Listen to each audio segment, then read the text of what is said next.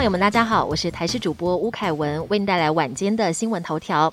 我国今天新增三十七例本土个案，确诊病例中新增两例死亡。面对双北疫情热区，指挥官陈时中评估，目前市场周边筛检阳性率没有暴增，研判疫情没有失控，但还是要靠持续筛检，确保没有漏网之鱼。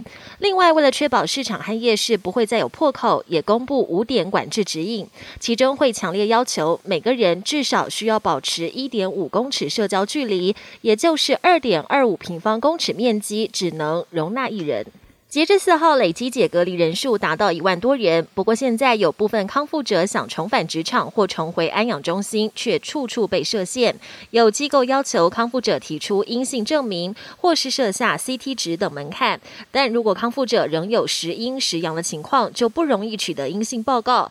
对此，指挥中心表示，民众只要提出解除隔离治疗通知书，就表示已经没有传染力。企业机构不应该额外限制。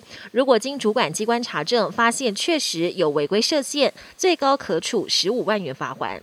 台湾中油宣布，从明天凌晨零时起，汽柴油价格每公升调涨零点三元。调整后的参考零售价格分别是：九二五千汽油每公升二十八点二元，九八五千汽油每公升三十一点七元，九五五千汽油每公升二十九点七元，超级柴油每公升二十五点四元。这已经是连续第八周调涨油价。国际焦点：美国国庆日假期到来，大批民众趁机出游。目前，美国有百分之六十八的成年人至少接种一剂疫苗。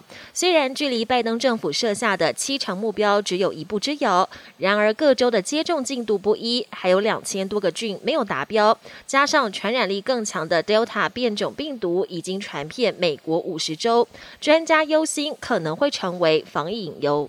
美国开放十二岁以上青少年接种辉瑞疫苗，十八岁以上年轻人打辉瑞、莫德纳等疫苗。